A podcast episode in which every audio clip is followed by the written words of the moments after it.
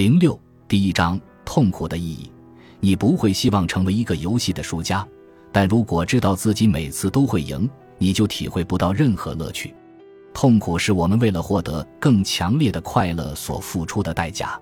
我们应该理解快乐和幸福的价值，即便不是享乐主义者，至少也应该成为享乐主义反对者的反对者。我的小儿子扎卡里喜欢自讨苦吃，他总爱跟小伙伴们比赛扇耳光，或者让你跟他比赛吃芥末。到了高中，他参加了攀爬珠穆朗玛峰高级训练项目。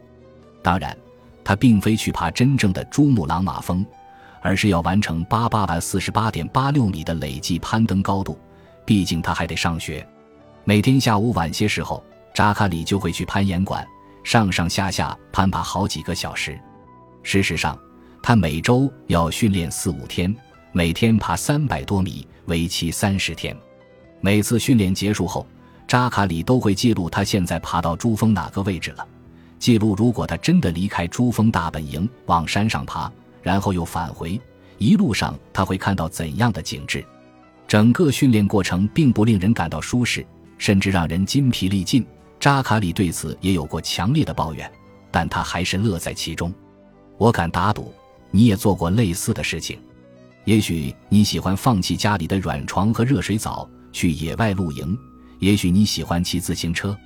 出类拔萃的选手们会热情赞美这项运动带来的那种甜蜜的痛苦，就像一位自行车手所描述的那样：当你看到你的剩余骑行时间又缩短了。尽管此时你上气不接下气、精疲力竭，你还是会露出欣慰的笑容。当骑着自行车，抬头看见长长的陡坡顶部已在不远处时，你就会忽略双腿的酸软，并祈祷身体中的内啡肽之神能助你熬过最痛苦的一道难关。我不是一名运动员，但很久以前我跑了一次马拉松。当决定挑战马拉松时，我已胖得不成样子了，为此，我花了一年多的时间来准备。有时训练是在新英格兰地区的寒冬里完成的。我仍记得在漆黑的清晨跑步有多痛苦，脸被冷风吹得失去知觉，足部的水泡随时传来刺痛，肌肉又酸又疼。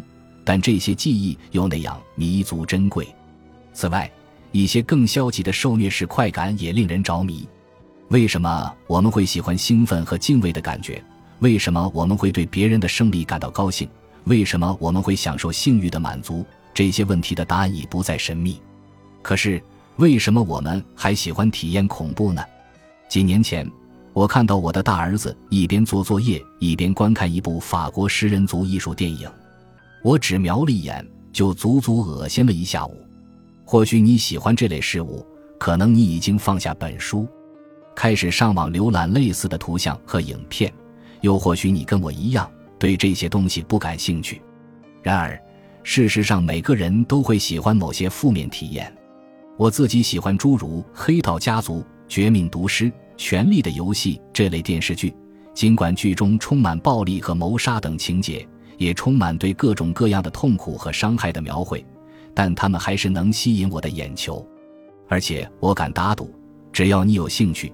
即便剧中没有暴力，只是让人感到压抑的电视剧，也会让你沉迷其中。喜欢沉迷于哪种特定的痛苦，以及对这种痛苦的喜好程度，因人而异。我喜欢吃辛辣的咖喱，喜欢坐过山车、热水澡呢，喜欢，但不喜欢水太烫。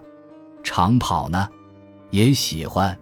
尽管每个人的偏好各不相同，但没人能抗拒痛苦的诱惑。